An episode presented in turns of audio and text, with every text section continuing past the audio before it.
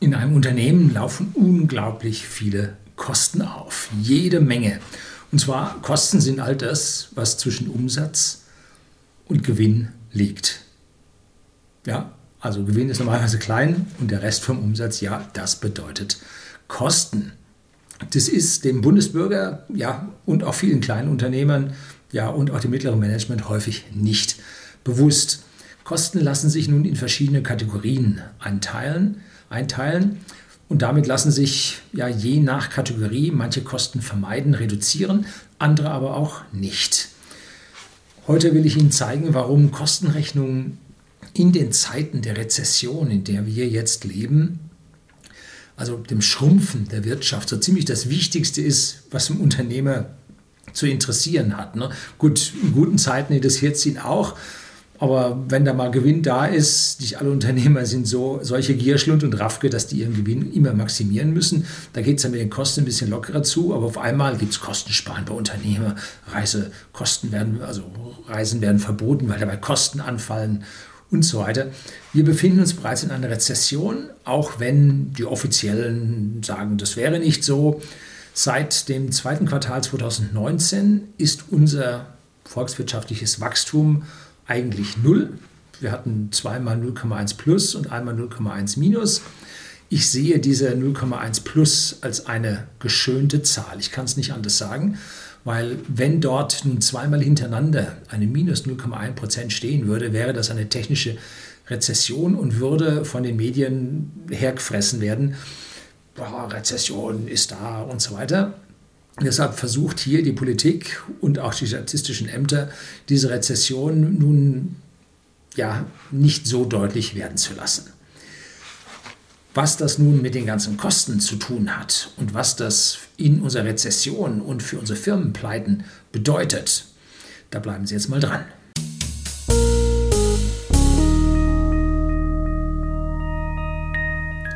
Guten Abend und herzlich willkommen im Unternehmerblog, kurz Unterblog genannt. Begleiten Sie mich auf meinem Lebensweg und lernen Sie die Geheimnisse der Gesellschaft und Wirtschaft kennen, die von Politik und Medien gerne verschwiegen werden. Und häufig hört man so in Unternehmen die Sachen, ja, der Preis ist ja nicht so schlimm, den kann man ja über mehrere Jahre abschreiben. Oder, ja, das ist ein Unternehmer, der kann das von der Steuer absetzen. Stimmen diese beiden Aussagen? Nein, sie könnten falscher nicht sein. Das ist einfach nur, entschuldigen Sie, dummes Geschwätz von Leuten, die sich nicht auskennen. Das eine Mal ist es die Boni-Sucht der äh, Manager, die hier ja diese Kosten auf mehrere Jahre abschreiben und verteilen wollen, damit ihr Gewinn hoch bleibt und ihr Bonus da bleibt. Auf der anderen Seite ist es aus dem Neid geboren, dass man selber vermeintlich etwas nicht von der Steuer absetzen kann, der Unternehmer es aber schon. So ist es aber nicht. Ähm, jetzt fangen wir mal an. Den hohen Preis können Sie ja von der über mehrere Jahre abschreiben. Ja, das stimmt. Man kann den über mehrere Jahre abschreiben, aber er ist sofort fällig. Sie müssen ihn sofort bezahlen. Da ist es völlig wurscht, über welche Zeiten Sie ihn nachher abschreiben. Das Geld ist jetzt fällig. Cashflow jetzt. Und wenn Sie das Geld nicht haben, nun, dann gehen Sie zur Bank, lassen Sie Kredit geben und für den zahlen Sie dann hübsch Zinsen. Und vor allem die, die keine Kredite bräuchten, die zahlen niedrige Zinsen und die, die Kredite dringend notwendig haben und wenig zum Dagegensetzen haben, die zahlen sehr hohe Zinsen. Ähm, Tja, Abschreibung ist ein Konstrukt des Steuerwesens. Habe ich schon mal von gesprochen bei der Gewinn- und Verlustrechnung. Da habe ich hier von der ganzen Serie, schreibe ich Ihnen mal die Videos unten untereinander. Da können Sie dann ganz vorne anfangen, bis Sie dann hier bei der Kostenrechnung so, ich habe noch ein oder zwei in, dieser, in diesem Grundkurs Unternehmertum, wo sich das dann da mal alles antun können. Äh, eine Abschreibung bedeutet nichts anderes, als dass Sie Kosten, die Sie jetzt haben, jetzt nicht gewinnmindernd anbringen dürfen, sondern nur einen Teil davon. Das heißt, Sie haben jetzt die Kosten für eine Maschine, eine Million Euro. Die Maschine dürfen Sie aber nur über acht Jahre abschreiben. Das heißt, Sie dürfen nur 125.000 Euro pro Jahr von dieser Maschine abschreiben. Und damit bleibt Ihr Gewinn hoch, und sie müssen Steuern zahlen.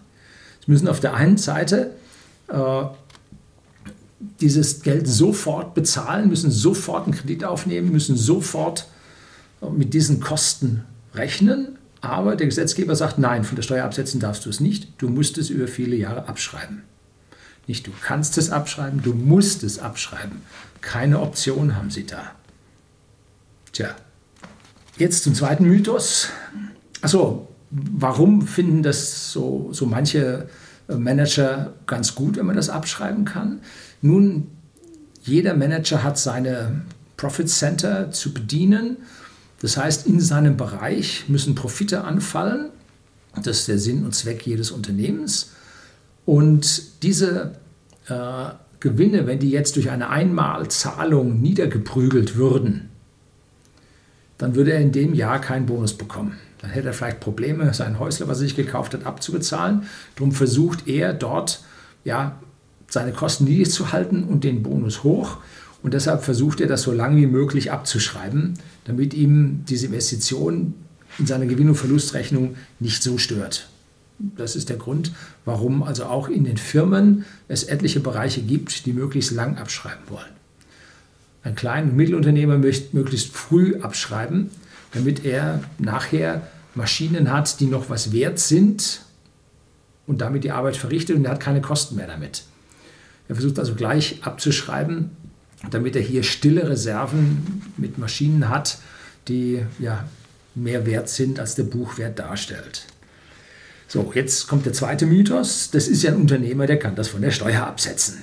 Hm. Wie funktioniert die Steuer? Das ist ganz einfach. Sie machen einen Umsatz, ziehen alle Kosten ab, dann bleibt der Gewinn übrig und dieser Gewinn wird versteuert. Und wenn Sie jetzt etwas kaufen, produzieren Sie Kosten und der Gewinn sinkt. So. Wo ist das mit Steuerabsätzen nicht so schlimm? Findet nicht statt. Das ist einfach ein Mythos, der völlig Banane ist. Gar kein Wort von wahr. Ne? Jegliche Kosten schmälern ihren Gewinn. Und wer das als Unternehmer nicht verstanden hat, wird es nicht lange bleiben. Ne? So, und weil nun alle Kosten den Gewinn mindern, gibt es etwas, das nennt sich Kostenrechnung. Das ist jetzt nicht zwingend vorgeschrieben. Ich weiß nicht, ob das bei größeren Aktiengesellschaften dann irgendwann Pflicht ist, weiß ich nicht. Aber jeder Unternehmer tut gut daran, diese Kostenrechnung für sich zu machen, denn dann weiß er viel besser, was bei in seinem Laden bei ihm los ist. Die Arten und Weisen der Kostenrechnung wird an der Unis viel gelehrt. Äh, es gibt die verschiedensten Arten der Kostenrechnung und nun jeder muss das finden, mit dem er am besten sein Unternehmen steuern kann. Ne? Und vor allem, es muss im Verhältnis Aufwand zu erwartendem Gewinn stehen. Was hilft es Ihnen, wenn Sie eine total ausgeklügelte Kostenrechnung haben? Die kostet Sie 3% vom Umsatz und am Ende können Sie keine Kosten reduzieren. Dann sind die 3% schlecht ausgegeben. So. Manche Leute haben die Kosten im Gespür, das sind Unternehmer. Auch die Gründer haben das häufig sehr genau wie wir bei whisky.de, dem Versender für hochwertigen Whisky in Deutschland und jetzt auch in Österreich. Auch wir haben am Anfang natürlich keine Kostenrechnung gehabt, weil meine Frau als Frontfrau hier langjährigste Erfahrung in Finanzbuchhaltung und äh, ja, Kostenrechnung hatte, sodass also hier an dieser Stelle das implizit da war. Ne? Bloß wenn Sie dann mal eine gewisse Größe erreichen, die Kom Kostensituation ein bisschen komplexer wird, dann wird es schwierig. Ne? Wir haben jetzt natürlich auch eine Kostenrechnung. So, jetzt fangen wir mal an mit den verschiedenen Kostenrechnungen. Und zuerst haben wir da die Kostenartenrechnung. Ja, Kostenarten. Es gibt verschiedene Arten von Kosten. Und zwar zum Beispiel Reisekosten oder Materialkosten Produktionskosten. Bei den Reisekosten kann man jetzt noch weiter aufspalten in Hotelkosten und die eigentlichen Transportkosten, wie zum Beispiel Flugkosten, Eisenbahnkosten und so weiter. Und die Produktionskosten könnte man jetzt in Strom, Lohnkosten und solche Dinge dann äh, unterteilen. Dazu gibt es natürlich noch so hochinteressante Geschichten wie Verwaltungskosten, Vertriebskosten äh, und Overhead und was es da alles für merkwürdige Bezeichnungen gibt.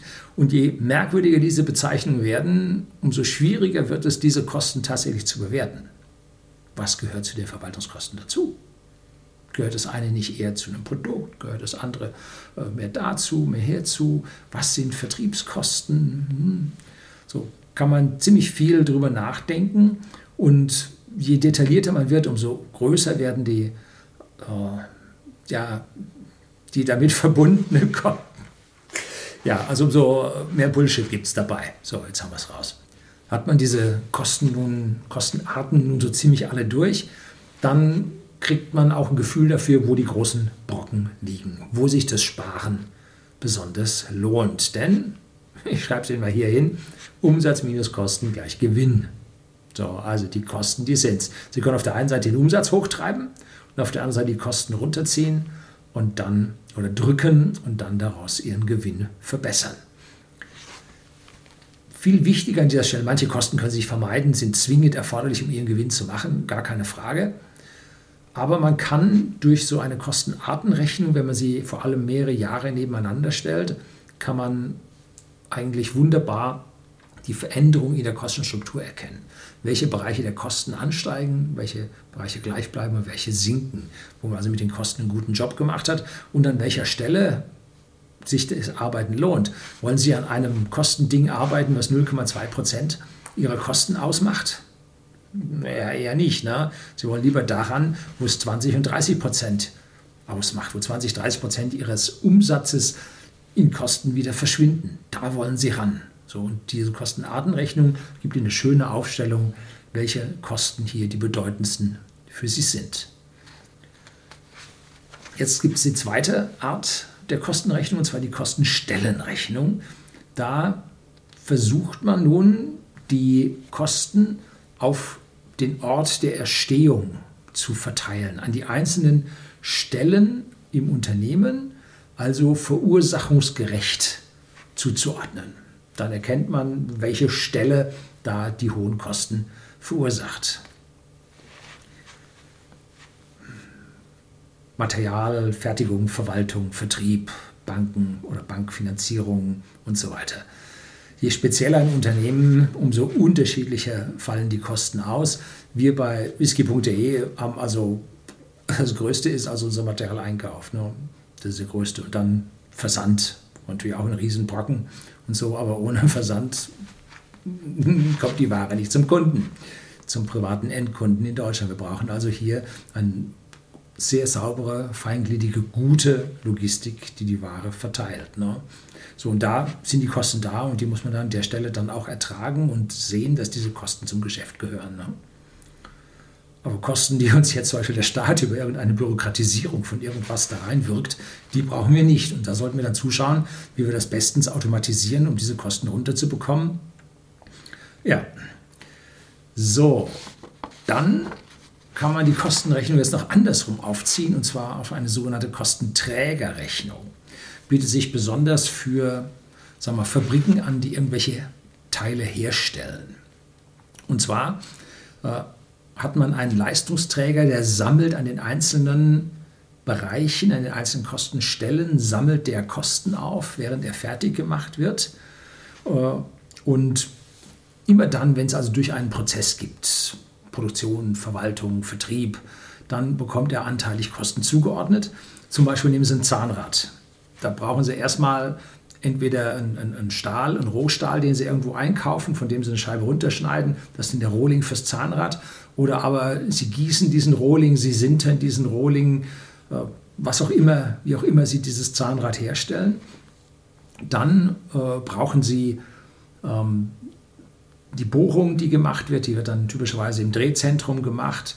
Äh, dann fräst man äh, die Außenkontur der Zähne, dann wird geschliffen, die genaue Zahnkontur, dann wird gehärtet und dann jedes Teil aufs Fertiglager. Ne? Da liegt jetzt ein ganzes Weilchen, da fallen dann Lagerkosten an. So, und jetzt hat das Zahnrad als Kostenträger diese ganzen Kosten an einzelnen Stationen des Fertigungsprozesses aufgesammelt und alle Zahnräder und alle anderen Teile, das gesamte Getriebe, Zusammenbaumontage und so weiter, was da alles mit dran ist, die müssen am Ende dann genau all die Kosten aufgesammelt haben, die im Unternehmen tatsächlich da sind. Und was sie da nicht aufgesammelt haben, wird dann irgendwas wie Gemeinkosten. Die werden dann über irgendeinen Schlüssel auf diese Teile verteilt. Und jeder Verantwortliche ist sauer, wenn der Schlüssel ihn benachteiligt oder bevorzugt oder was. Dann natürlich nicht sauer. Ähm, so, also an der Stelle kommt es dann wahnsinnig drauf an und da gibt es dann intern in den Firmen Haaren und Stechen, wie diese Kosten dann verteilt werden. Und am Ende kommt es, oben steht unter, äh, die Geschäftsleitung muss dann sagen, wie diese Kosten entsprechend am Ende verteilt werden. Wenn wir uns jetzt die Auswirkungen dieser, das waren also die drei Kostenartenrechnung, Kostenstellenrechnung, Kostenträgerrechnung, und wenn wir uns die Auswirkung der Kosten auf den Gewinn eines Unternehmens ansehen, dann ist es wichtig, dass diese Kosten variabel sind. Das heißt, diese Kosten fallen nur an, wenn der Umsatz oder zusätzliche Kosten fallen nur an, wenn der Umsatz steigt. Das heißt, eine Abhängigkeit der Kosten vom Umsatz ist das, was gewünscht ist. Denn geht der Umsatz zurück, fallen auch diese Kosten.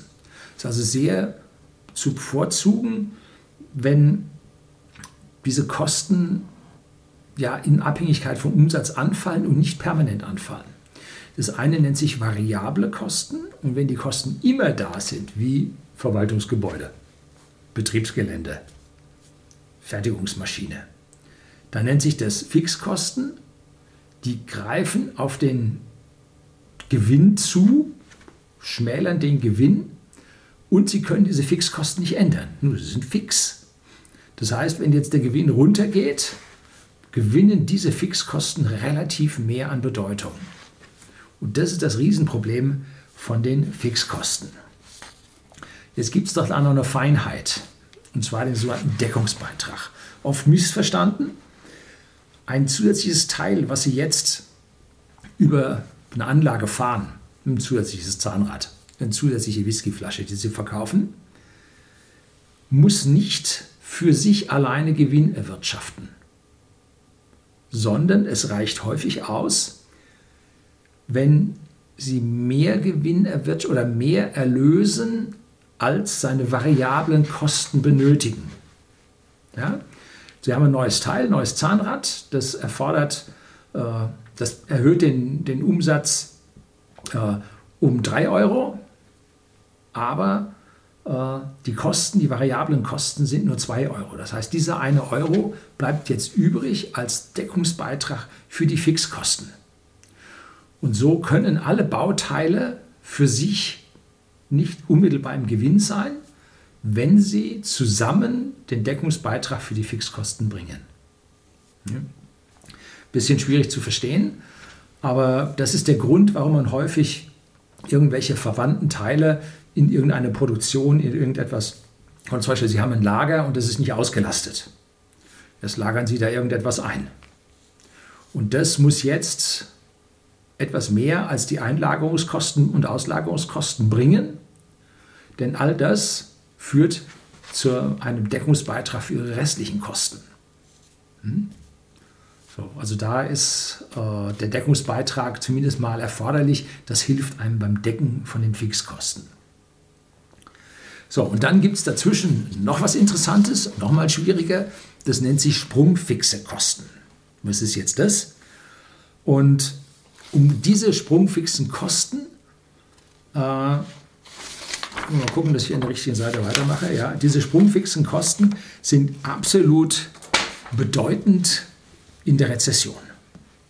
Das ist das, was wir im Moment sehen. Was sind Fixkosten?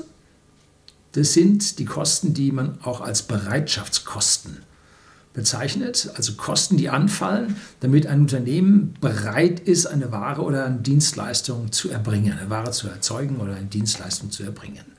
Das sind die Fixkosten. Mieten, Versicherungen, Wartungsverträge, IT-Kosten, Bankzinsen, Halt alles auf Deutsch, was sich nicht ändern lässt, ne? wo sie nicht rankommen. Es werden aber auch Personalkosten und Abschreibungen dazugezählt. Wobei für mich die Abschreibungen nicht wirklich dazugehören. Das ist wie gesagt nur eine steuerliche Betrachtung. Ähm, die eigentlichen Kosten sind vorher durch die Zahlungen erfolgt, früher angefallen oder laufen dann als Kreditzins regelmäßig und fix dann wieder auf. Also das Hauptding sind die Personalkosten, da kommen wir gleich zu. Ähm, während die variablen Kosten mit dem Umsatzrückgang auch zurückgehen. Man muss einfach weniger Stahlrohlinge einkaufen. Man muss einfach weniger Whiskyware einkaufen, wenn im Prinzip der Umsatz zurückgeht. Dann sind auch diese Kosten runter und das stört einen dann nicht sonderlich. Wenn man aber Personal hat, dann wird es schwierig. Da hängen ja Existenzen, da hängen Menschen dran. Und aus diesen Gründen gehen die gewerkschaftlich organisierten Großfirmen den Weg, externe Leiharbeiter einzustellen. Die Gewerkschaften haben ganz laut getönt, geändert hat sich nichts. Ähm, man hat externe Leiharbeiter drin, weil die kann man schnell kündigen, was über die gewerkschaftlichen Betriebsverträge, Tarifverträge halt nicht möglich ist. Die externen kriegst du sofort los. Und wenn ich mir hier Autoland anschaue, das ist also das ganze Gegend äh, München-Ingolstadt, der Komplex, wo BMW und Audi äh, stark zu Hause sind. Dann stehen da, ich habe da Verwandtschaft beim Jobcenter in einer Kreisstadt, ähm, da stehen jetzt diese Externen dort. Ne? Die Externen sind so gut wie raus aus unserer Automobilindustrie. Da hat man nämlich angefangen, Kosten, variable Kosten zu sparen. Die eigentlichen eigenen Mitarbeiter, ne, die stehen nun zur Disposition. Audi hat schon bekannt gegeben, 10.000 sollen da rausgehen. Conti Scheffler, so und so viel 1000. Beim Daimler wollen sie vor allem erstmal im Wasserkopf äh, eine Entwässerung legen. Jo, schwierig. Ähm, ich möchte da diese armen Menschen, die wirklich an dem Syndrom des Wasserkopfs leiden, damit nicht beleidigen. Ähm, also da möchte man jetzt diese Leute, die Personalkosten, die nun fix erscheinen, äh, doch variabilisieren, indem man sich von diesen Mitarbeitern trennt. Nennt sich dann auch intervallfixe Kosten, sprungfixe Kosten, weil man die nur so stückweise runterbekommt, wenn man die Leute entlässt. Und dann sind die verbleibenden wieder Fixkosten. Ne? Geht auch anders, zum Beispiel bei einer Maschine. Wenn wir bei whisky.de 1000 Pakete pro Tag mit einer Klebung versehen, damit die ordentlich zu sind, und jetzt haben wir 2000 Pakete pro Tag, dann müssen wir eine zweite Maschine kaufen. Das ist jetzt ein Sprung bei den Maschinenkosten und verdoppeln unsere Maschinenkosten, aber pro Paket bleibt das identisch. Blöd ist jetzt, wenn man 1000 ein Paket hätte, dann muss man im Prinzip 1000 Pakete mit der einen Maschine verkleben und eine mit der anderen Maschine. Das heißt, die Kosten verdoppeln sich, aber die Pakete haben sich nur um ein Promille erhöht. Also sprungfixe Kosten gehen auch nach oben, sind auch nicht so angenehm, wenn es dann springt auf die nächste Maschine, wenn es dann springt äh, auf ein ganzes neues Werk, was aber dann noch nicht voll ausgelastet ist. Äh, ist immer schwierig. Immer wenn etwas voll ausgelastet ist, dann haben sie die geringsten Kosten. Ne? So, jetzt können wir also unseren Umsatz noch, oder unsere Gewinndefinition noch mal genauer machen. Umsatz minus Fixkosten minus variable Kosten ist gleich Gewinn. So. Wovon sind nun die variablen Kosten abhängig? Ich habe es vorhin schon kurz angedeutet. Die hängen von der Produktion ab also damit auch vom Umsatz. Ne? Der kann nun sinken, weil die Absatzmenge sinkt. Das ist dann die einfachste Geschichte. Er kann aber auch in einer Deflation mit sinkenden Preisen passieren. Wenn der Umsatz also deflationär sinkt, aber die variablen Kosten nicht mitsinken, weil die am Stück hängen und nicht am Umsatz, geht es halt dumm aus. Ne? Drum sind Deflationen so ungern in der Wirtschaft gesehen. Mit Inflationen kann man die Preise immer hübsch erhöhen, immer hübsch erhöhen äh, und kann man versuchen, dann die, die Marge ein Stückel aufzumachen. Aber wenn nun die Preise sinken, da kommt man mit der Kostensenkung so schnell nicht nach, weil die variablen Kosten meistens am Stück hängen. Da muss man mit dem Vorlieferanten äh, hier das, den Zahnradpreis von 2 Euro auf 1,99 senken oder 1,98 senken, je nachdem, was er mit sich machen lassen kann an dieser Stelle. Ähm, und eine deflationäre Tendenz bringt unglaublichen Druck auf die Wirtschaft. Und das ist auch der Grund, warum unsere Europäische Zentralbank ein Inflationsziel von 2% gesetzt hat und nicht von 0. Der Sparer würde gerne 0 sehen. Aber die gesamte Wirtschaft, die unseren Wohlstand erzeugt, die möchte gerne Plus sehen, weil sie sich da etwas leichter arbeitet. Ne? Gut. Jetzt schauen wir uns mal ein Spitzenunternehmen an. Was ist ein Spitzenunternehmen? Volkswagen. VW hat im Jahr 2018 235,8 Milliarden Euro Umsatz gemacht. 235 Milliarden Euro. Und einen Gewinn von 12,1 Milliarden Euro. Mensch, 12 Milliarden Euro Gewinn, da müssen Sie doch gleich die Gehälter der Mitarbeiter erhöhen. Das ist ja unglaublich, die ziehen sich die Milliarden rein. Äh, jetzt müssen wir ein bisschen umdenken und sollen mal schauen, was sind denn 12,1 Milliarden von 235,8 Milliarden? Nun, das sind 5 Prozent. Die machen nur 5 Prozent Gewinn. Da geht das ganze Geld schon zu den Mitarbeitern. Ne? Da haben sie ihre Haustarifverträge mit den hohen Zahlungen. Da haben sie ihre Boni für jeden einzelnen Mitarbeiter am Jahresende. Ne? Tja, jetzt schauen wir uns mal das erste Unternehmen im Diagramm an. Und da sehen Sie links eine Million stehen. Das kann jetzt eine Million sein. Wenn wir in 1000 Euro abrechnen, ist das eine Milliarde. Also das soll nur eine Skala sein mit vielen Nullen, damit Sie sehen, da geht es um viel. Und die haben wir jetzt aufgeteilt in äh, unterschiedliche Farben, diese Säulen. Und zwar blau ist, sind die Fixkosten, rot sind die variablen Kosten und orange-gelb ist der Gewinn. So, wir sehen also hier, wir haben 45% Fixkosten, 45% variable Kosten und 10% Gewinn. Also ein Unternehmen, was deutlich besser als Volkswagen von der Gewinnaufstellung her ist. So, typischerweise werden vom Gewinn, der da anfällt, die Hälfte an die Aktionäre ausgeschüttet und die andere Hälfte verbleibt zur, ja, zur Expansion oder zur Forschung und Entwicklung, für die Zukunftssicherung im Unternehmen.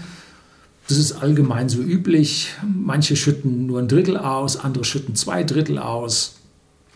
Das ist Firmenphilosophie und Aktionäre haben sich daran gewöhnt oder aber auch nicht. So, unten drunter steht jetzt 0%.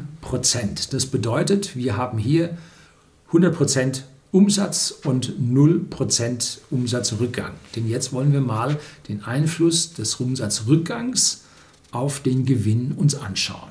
Jetzt sagen wir, ein Umsatz geht einfach mal um 3% zurück. Das ist jetzt nicht sowas, was einen wahnsinnig groß stört, was aber doch nicht schön ist. Und da erkennen wir jetzt, dass die Fixkosten unten bei den 450.000 genau verharren, weil diese Fixkosten sind ja fix. Das sind die Gebäude, das sind die Mitarbeiter, das sind die Bankzinsen, das ist alles, was fix ist. Die orangene Säule ist ein bisschen kleiner geworden. Die ist tatsächlich auf 436.500 zurückgegangen, weil sie einfach jetzt äh, die, ja, die neun, aus dieser 1 Million Umsatz sind 3% weniger, sind 970.000 Umsatz äh, geworden und daraus 45% variable Kosten, die ja vom Umsatz gehen. Ähm, ich habe jetzt mal Umsatzvariable Kosten genommen nicht Stückvariable Kosten, ne? Umsatzvariable Kosten genommen. So, und dann ziehen wir die 450.000 und die 436.500 von dieser 1 Million ab und halt oben diese etwas flacher gewordene gelb-orangene Gewinnsäule, die jetzt 83.500 beträgt. Das heißt, wir haben um 3% den Umsatz runter und der Gewinn ist von 100.000 auf 83.500 gefallen. Das ist ein Minus von 16,5 Prozent. Also 3 Prozent Umsatz runter, 16,5 Prozent Gewinn runter. Das sind die Fixkosten, die hier brutalst zuschlagen. Die Fixkosten bleiben konstant. äh, erwirken den Gewinn von unten und der absinkende Umsatz erwirkt den Gewinn von oben. Sehr unangenehme Situation.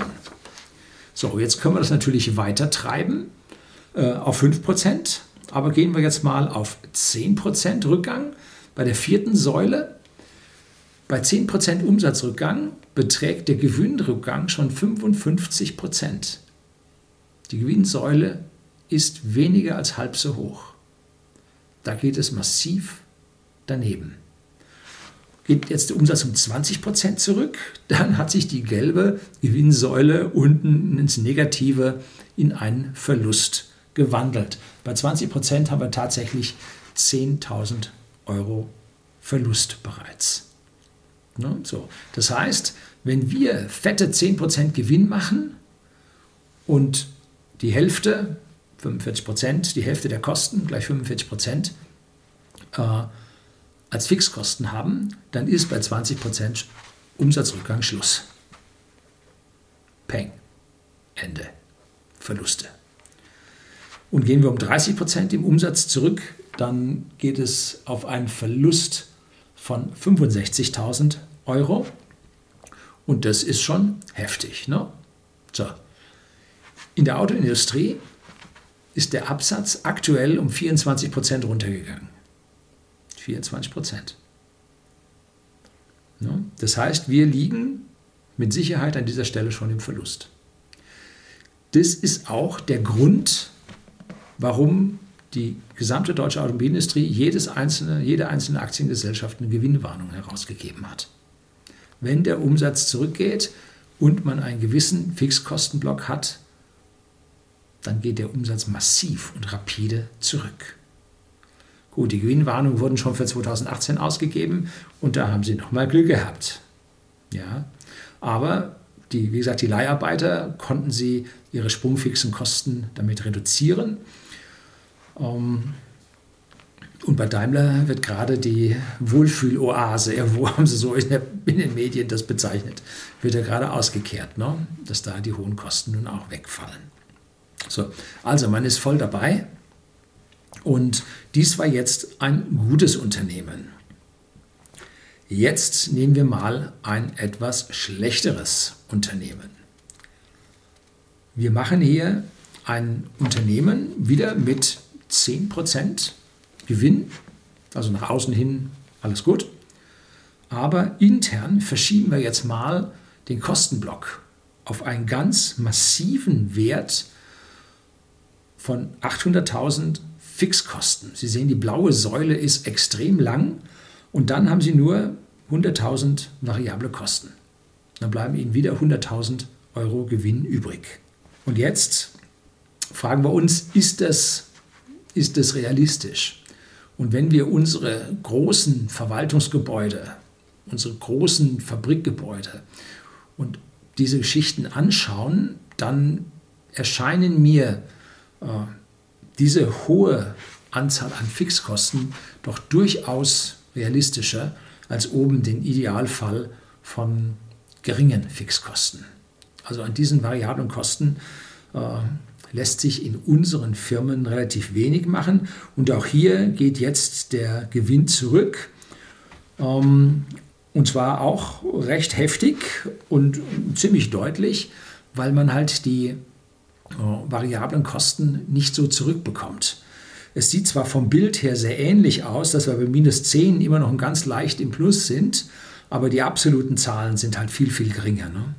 Der Gewinn fällt viel, viel schneller ab und auch der negative, der Verlust bei minus 30 Prozent fällt viel, viel höher aus mit minus 170.000 Euro und im Bild vorher waren es nur 65.000 Euro. Ne? Also das 2, so vielfache an Verlusten, wenn der Umsatz um 30 Prozent zurückgeht. Also, schlimmes Ding. Jetzt gehen wir mal hin und sagen, wir haben also nun ein Unternehmen, mit mageren 5% Gewinn und 850.000 Fixkosten. So, also auch eine sehr geringe Menge an variablen Kosten. Ne? Und auch hier geht es rapide abwärts, sodass wir bereits bei minus 5% im Prinzip im Verlust stecken. Nein, da sind wir gerade noch auf Null. Die genaue Zahl bei minus 5% beträgt gerade noch 5000 Euro Gute. Da haben wir also 90% des Gewinns schon weg. Da schaut es also ziemlich schlecht aus. Und dann geht es rapide runter und bei ja, minus 30 Prozent Umsatzrückgang haben wir dann schon einen Verlust von 220.000. Also vorher hatten wir einen Gewinn von 50.000 und dann haben wir Verlust von 220.000, also mehr als das Vierfache. Da wundert es dann manchmal einen, oh Mensch, und auf einmal so Riesenverluste, der stand doch vor ein paar Jahren gar nicht so schlecht da. Oh, Riesenverluste. Das sind Firmen, die ihre Kostenstruktur und vor allem ihre Fixkosten nicht im Griff hatten. Na? Wie hoch sind bei Volkswagen die Fixkosten wirklich? Nun, Volkswagen hat die meisten festangestellten Mitarbeiter in der Branche. Und die erwirtschaften pro Fahrzeug am wenigsten. Und das zeigt, dass die Personalkosten bei Volkswagen schon wichtig sind, aber das sind nicht nur die Personalkosten, sondern auch die Maschinen und die Flächen, die man für dieses Personal braucht. Das treibt eigentlich weitaus mehr die Kosten, als im Prinzip jetzt die Lohnkosten als solches die Sache treiben. Also bei Volkswagen sehe ich durch die zahlreichen Werke, die sie in Deutschland haben, die hohe Mitarbeiterzahl, die sie in Deutschland haben, sehe ich einen enormen Fixkostenblock, der sich bei denen aufgetürmt hat. Schwierig. So, anschließend kommen wir jetzt zu einem Unternehmen, der das ein richtiger Zombie ist. Ja? Zombie-Unternehmen sind Unternehmen, die extrem viel Fremdkapital aufgenommen haben, die ihre Kosten nur im Griff halten können, weil das Geld, Geld momentan so billig ist, der Zinsen nahe Null ist. Ähm, und jetzt sagen wir, dieses Unternehmen erwirtschaftet keinen Gewinn und hat 90% Fixkosten. Das ist ein heftiger Kandidat. Dem wird es, können wir jetzt uns schon vorstellen, gar nicht so gut gehen. Und bei 30% Umsatzrückgang, ganz rechts, haben die schon 25% Verluste. So, also da sieht man, dass diese Zombie-Unternehmen vergleichsweise wenig an Reserven haben, wenig bis nichts. Sowie also ihnen der Umsatz zurückgeht, laufen sie unweigerlich in Verluste rein und können da an der Stelle nicht mehr raus. Was ist jetzt, wenn diese Verluste tatsächlich eintreten? Nun, diese Verluste zehren langsam aber sicher über die Jahre das Eigenkapital auf. Nun, unsere Automobilkonzerne haben reichlich Eigenkapital, wenn man sich das anschaut, gar nicht so schlecht. Die können also da ein paar Jahre durchaus gegen das Eigenkapital laufen. Bei der Deutschen Bank schaut es schon wieder anders aus. Da zehrt das Eigenkapital rapide auf. Äh, und wenn eine Bank das Eigenkapital aufgezehrt hat, dann kann es weniger Kredite ausgeben und kann weniger Geld damit verdienen. Also Eigenkapital aufzehren bei Banken ist besonders schwierig. Bei Fertigungsindustrie, unserer Fertigungsindustrie jetzt mal nicht ganz so schwierig, äh, aber auch nicht schön. Und die Frage ist dann, wenn es in eine Rezession richtig tief reingeht, sind dann die Immobilien, die sie haben und die Maschinen, die sie haben, äh, wirklich das Wert, was dran steht? wenn reihenweise Automobilfirmen zumachen, wer braucht dann einen Fräsautomaten für Zahnräder? Ja, eher niemand, ne? Wert nahe Null. Das gleiche, was ich bei der Aktie von McDonalds gesprochen hatte, hier ist das Video davon. Wenn Volkswagen massiv in die Krise geht, wie viel ist dann eine McDonalds-Immobilie in der Innenstadt von Wolfsburg wert? Hm? Eher weniger. Ne? So, also auch diese Eigenkapitalbewertungen in den Unternehmen sind schwierig. Deshalb sollte man an dieser Stelle eher dann auf den Cashflow schauen.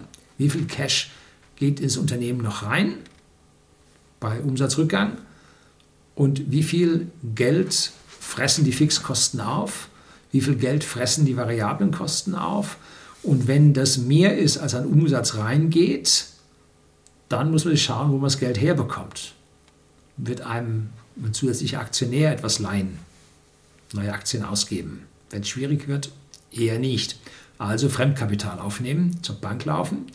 Jetzt kommt es darauf an, wie die Bank die Immobilien und was man sonst so an Anlagegütern hat, nun bewertet. Realistisch und sagen, diese Fräsmaschine ist kein Pfifferling wert, weil sie nachher, weil ich die Dinge nicht erlösen kann am Markt, ne? die kann ich nicht verkaufen. Dann wird es da relativ wenig Geld für geben. Dann ist die Frage, wann der Cashflow bei Unternehmen, die im Verlust liegen, wie lange der weiterlaufen kann. Gut. Wollen wir hoffen, dass es bei unserer Automobilindustrie noch relativ lange weiterlaufen kann, dass die mit ihren neuen Elektroautos dann in die Pötte kommen und ihre Umsätze wieder hochfahren können. Ansonsten, wenn es nicht klappt, dann haben wir das böse, böse Beispiel von Thomas Cook vor uns, wo dann die Banken irgendwann gesagt haben, jetzt müssen wir den Stecker ziehen, hilft nichts. Was wollen wir dem Geld noch weiteres Geld hinterher schmeißen? Nein, wir verlängern unsere Kredite nicht. Und wenn dann das Unternehmen nicht zahlen kann, kommt es in Zahlungsschwierigkeiten und muss dann Insolvenz anmelden. Das ist jetzt nicht schön. Ja. Es gibt zwei ganz, ganz schlimme, und das ist auch jetzt schon das Ende, zwei ganz, ganz schlimme Sachen dabei. Und zwar das erste, die Jobs gehen jetzt nicht nur bei den Zombies verloren, sondern die Zombies haben Zulieferer. Und diese Zulieferer zu den Zombies und die Dienstleister zu den Zombies, die haben auf einmal weniger Umsatz, weil der Zombie wegfällt und kommen selbst in diese rückgängige Umsatzschere hinein. Ne? Die Reduzierung der variablen Kosten, die jetzt beim normal laufenden Unternehmen nicht so schlimm sind, weil sie damit besser durchkommen, reicht sich durch zum Zulieferer und da mögen es die fixen Kosten sein.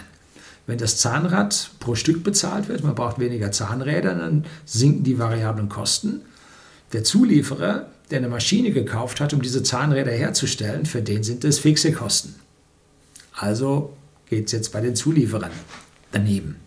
Und so wälzt sich dann eine Kaskade, ausgehend von den Zombie-Firmen, hinunter in die gesamten Zulieferer, in die breite Masse und Jobs über Jobs gehen an deren Stelle verloren. Wer gibt zuerst auf? Nun, der, der am wenigsten Eigenkapital hat. Interessanterweise, die geringste Eigenkapitalquote sind bei den kleinen und Mittelbetrieben. Da lagen sie vor Jahren, habe ich von der Landesbank mal einen Bericht gelesen gehabt, da lagen sie zwischen 12 und 18 Prozent. Je größer das Unternehmen, umso mehr Eigenkapital hatten sie. Dann bei den Konzernen, wie gesagt, auch da gibt es dann Zombies in den Konzernen, da schaut es mit dem Eigenkapital wieder ein Stück weit schlechter aus. Was enorm wichtig ist, kann man gar nicht laut genug sagen. Diese Firmen müssen pleite gehen. Die müssen weg. Warum?